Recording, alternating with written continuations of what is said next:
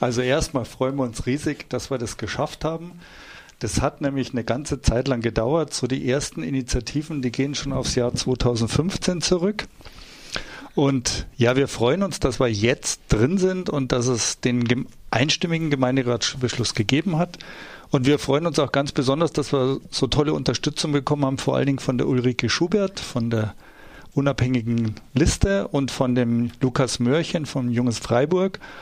Und die haben uns auch immer wieder unterstützt und wir haben zusammen überlegt, wie kommen wir eben weiter, so dass es durch einen Umweltausschuss geht, dann geht es durch einen Hauptausschuss und dann ist es ja erst im Gemeinderat. Das heißt, es geht so seine Stufen.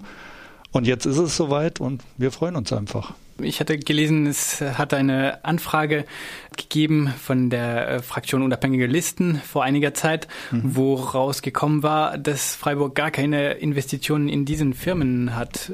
Wird es jetzt irgendwas ändern oder war das jetzt nur ein Beschluss, um zu sagen, wir sind alle äh, gut und machen äh, alles schön bei den Investitionen in Freiburg? Ja, also ganz genauso wie du das sagst, gravierende Änderungen gibt es jetzt deswegen keine, weil die Stadt Freiburg hat bisher keine Investitionen in diese Unternehmen getätigt. Und es ist auch so, dass wenn die Stadt Freiburg flüssiges Geld und Geld hat, dann wird es sofort möglichst zweckgebunden eingesetzt für Kindergärten, für Schulen, für weitere Maßnahmen.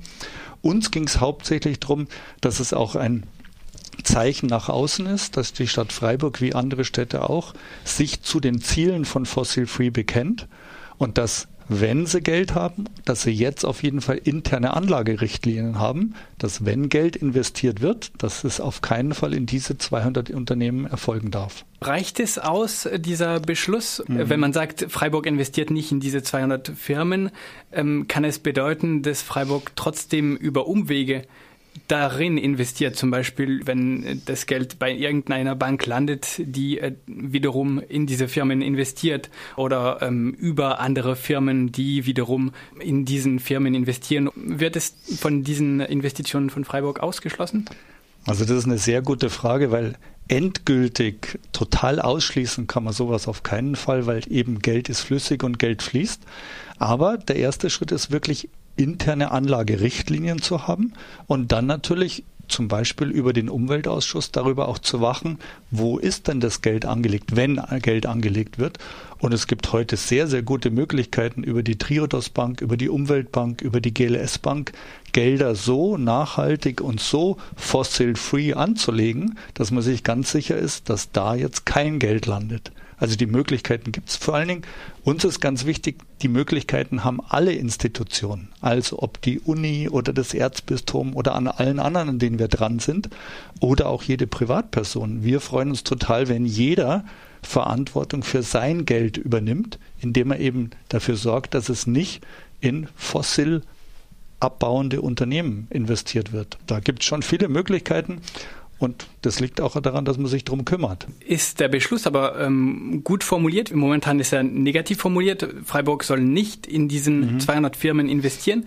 Wäre das dann äh, nicht besser formuliert, zu sagen, Freiburg soll nur noch in ähm, solchen Fonds oder Firmen investieren, mhm. die ähm, garantiert nicht in solchen fossilen Energien investieren wiederum? Also der Ansatz von Fossil Free ist erstmal quasi so ein Mindestmaß zu erfüllen. Das sind eben diese 200 größten Firmen weltweit, weil ähm, die Bewegung die als die dreckigsten Verschmutzer und ähm, die klimaschädlichsten Firmen identifiziert hat. Ähm, natürlich würden wir uns freuen über alles, was darüber hinausgeht, auch gerne in eine Richtung ähm, eines Positivansatzes.